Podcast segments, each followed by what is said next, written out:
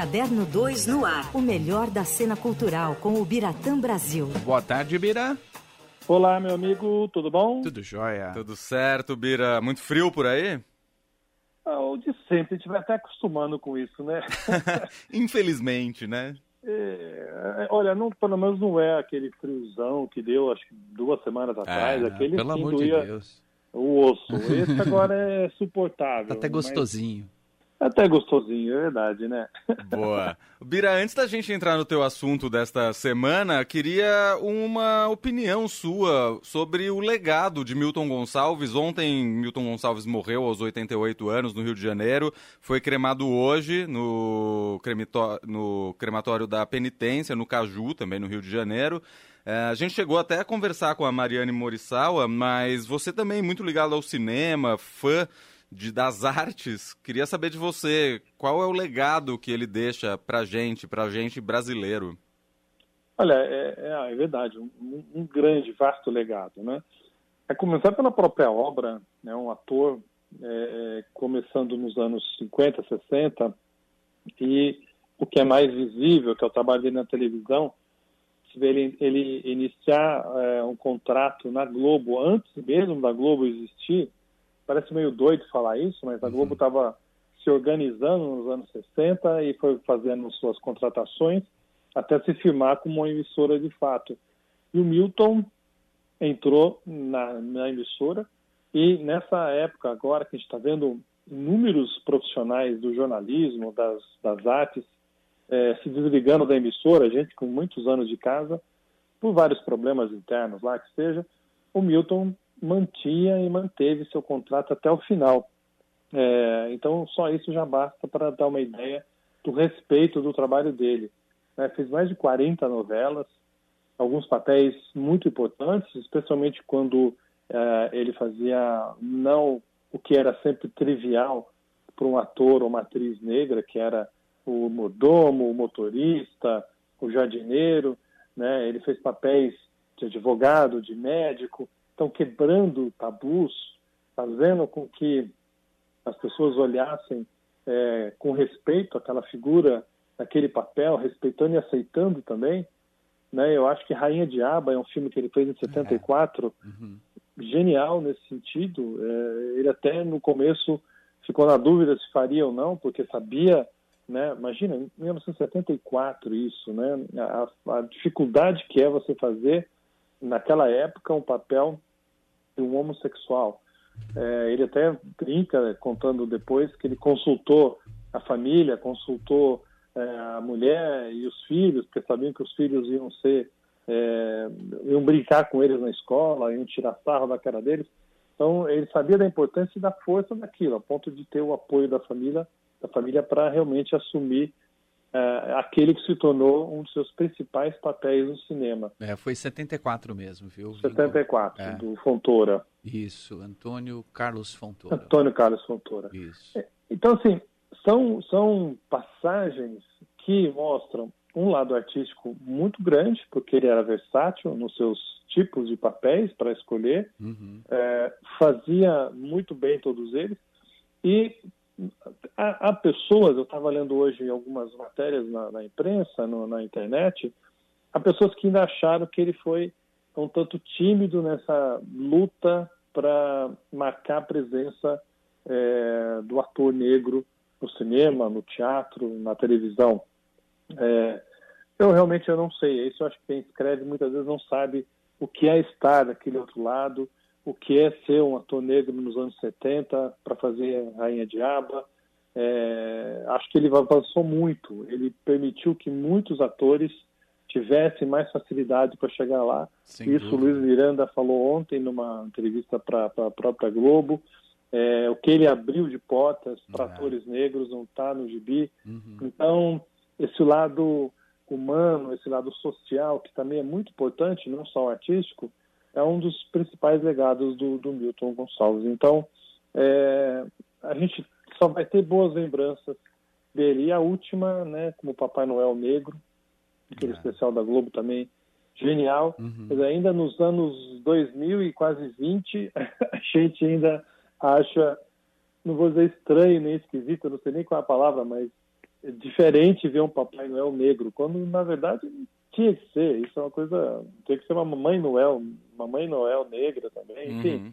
É, é, um personagem, não é mesmo? Pode ser exato, como que a gente exato. quiser. Então isso faz com que você pense. Se a pessoa pensa, para e pensa e aceita, acho que ali já está feito é, o trabalho do ator muito bem. É isso aí. Muito bem, mas Bira também hoje vem falar sobre literatura com a gente, novo livro da escritora Patrícia Mello, Bira.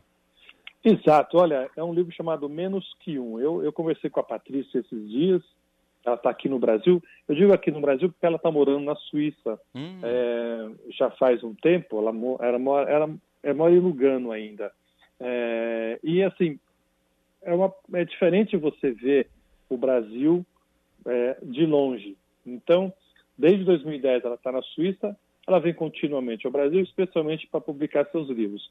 Em 2019, ela teve aqui para lançar o que agora é seu penúltimo livro, chamado Mulheres Empilhadas, que é um livro ficcional é, que trata de feminicídio, de assassinatos de mulheres, especialmente é, índias, ali naquela área, na, na, na, na região norte, nordeste do Brasil, onde isso acontece com muita é, quantidade, infelizmente. Uhum. E estando aqui em São Paulo para o lançamento do livro, esse 2019, passeando, passeando, andando de carro pela cidade, é, ela se espantou com a quantidade de pessoas que ela percebeu que estavam vivendo na rua. E ali ela achou que já tinha o tema para o próximo livro. Veio a pandemia, ela ficou, como todos nós, fechada, é, aproveitou é, esses quase dois anos para escrever o que sai agora chamado Menos que Um. É, aí o que é isso? É uma história com muitos personagens. Achei até interessante ela não concentrar em dois ou três. São vários mesmo, são mais de dez personagens Uau. que a gente acompanha assim sem, sem perder de vista mesmo. É, e são pessoas que têm as suas histórias baseadas na sobrevivência, na tentativa de sobreviver é, na rua a pandemia, já falamos isso, né, intensificou, muitas pessoas perderam o pouco que tinha, famílias tiveram que ir para as ruas porque não tinham condições de pagar aluguel, sobreviver dignamente e precisaram sair para a rua. Uhum. É, ela contou com a ajuda de uma jornalista chamada Emily Sasson Cohen, que fez muitas pesquisas importantes para ela, especialmente é, ela foi em loco nas ruas. A Emily até acabou pegando Covid nessa loucura de pesquisa que ela fez. Mas ela trouxe um material muito valioso para a Patrícia. A Patrícia reconhece isso, agradece. E a partir dali, é, a partir da realidade, ela transformou em ficção. Mas essa ficção dela é tão realista que eu também digo com ela, não parece mais que você faz ficção, parece que você está fazendo é, documentário. Uhum porque realmente é, é muito louco, sim. Tem personagens, ela obviamente criou nomes, criou algumas situações, mas tem um cidadão chamado Douglas que ele acredita na bondade sem a religião. É, o, o Seno é um cara que despreza as pessoas que, que crescem e procriam como ratos, como ele mesmo fala. É, tem a moça chamada Glenda, que ela quer ser feliz como Glenda, e não como Weverton, que é o nome dela original, quer dizer, um homem que se mudou de sexo para feminino. É, o Dido vive dividindo a sua comida com seus vários cães. Então são figuras que a gente, é, se parar para ver, está ali ao nosso redor, está à uhum. nossa né, proximidade. E agora, vindo ao Brasil para o lançamento desse livro, ela teve a triste certeza de que não fez nada, não, não escreveu nenhuma ficção científica, muito pelo contrário, continua é, extremamente forte é, esse, esse retrato, e é o que ela fala, esse é o Brasil, ela falou, em, em 60 anos de vida e 40 de literatura, é, eu nunca vi um Brasil tão despedaçado como esse agora, né? provocado muito claro pela pandemia, efeitos da pandemia, mas também por problemas de governo, de governança, é, em todas as esferas públicas. Então, é um livro que no final ainda tem um, uma certa esperança. ela disse até para mim, eu não queria terminar o livro de uma maneira para baixo. O livro inteiro já é uma, uma, uma situação atrás de outra, de, de, de más situações, na verdade. Ela termina o livro, não vou contar como, mas um pouco mais esperançoso, que ela fala, esse para mim é o Brasil que eu sei que é o nosso país, não esse que nós estamos vivendo agora. Uhum. É como muita gente, a gente espera conseguir dar a volta por cima.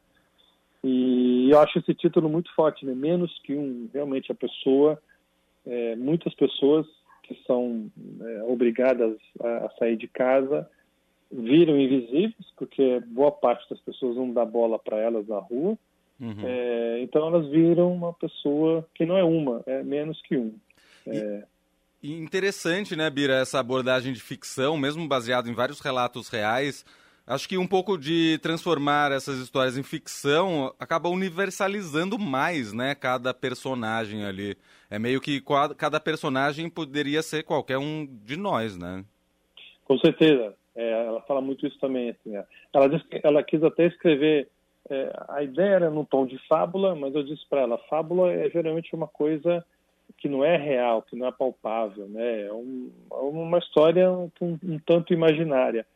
E aqui os personagens são tem muita carne e muito osso, né? E, e você falou exatamente isso bem, Leandro. É, é, a gente se vê ali, sabe? É, é, isso que é o mais forte do livro. São pessoas que passam por uma necessidade tremenda que para a gente, muitas vezes, para a gente, eu digo, a população em geral, o quadro geral, uhum. não percebe isso, mas são pessoas que têm os mesmos sonhos, têm as mesmas ambições, as mesmas frustrações que a gente. Então, é, é, é difícil é, essa é, manter essa, ou querer manter essa distância como se não existisse. E agora, então, a gente tendo, ela tem uma personagem que é cracuda, como ela chama no livro, né? Que é uma consumidora de, de crack. E, e vendo o que nós estamos passando agora aqui na cidade de São Paulo, isso ganha de uma força muito grande, né? Uma realidade muito forte batendo nossa cara. Então, o livro realmente ele, ele é muito bem escrito. Eu gostei muito da escrita da Patrícia. Eu já falei para ela que eu vinha considerando a, a, literatura dela irregular. Ela surgiu nos anos 90 como um grande nome da literatura policial brasileira. É, e ela, surgiu bem. Depois ela não se encontrou tão bem mais, eu acho, nessa literatura policial. Começou a dar sinal de desgaste. E quando ela começou a olhar a realidade como base para sua ficção, aí ela ganhou força. Então, Mulheres Empilhadas é um livro bom. É, eu acho que Menos que Um é um livro melhor ainda. Então, ela está subindo degraus na sua carreira, partindo sempre nessa dureza, como ela mesmo fala, essa radiografia da violência do Brasil. Muito bom. Menos que um, então, da Patrícia Mello, já está à venda nas livrarias? Já está à venda. É a editora Leia que está tá lançando aqui no Brasil. Tem, o livro não é tão grande, tem 370 páginas e varia um pouco o preço. Alguns lugares você encontra por 60, outros por 70 reais. Está uma base de, nessa, nesse, nesses valores. Muito bom. Ubiratã Brasil, toda terça-feira com a gente aqui no Caderno 2 no ar. Aproveita o friozinho aí, Bira, e semana que vem espero falar com você quando tiver um tempinho um pouco mais agradável pra gente, tá? Tá certo, não precisa ficar tremendo de frio. Vamos, vamos nos refrescar melhor. tá certo. Valeu, Bira. Um abraço. Abraço, Bira.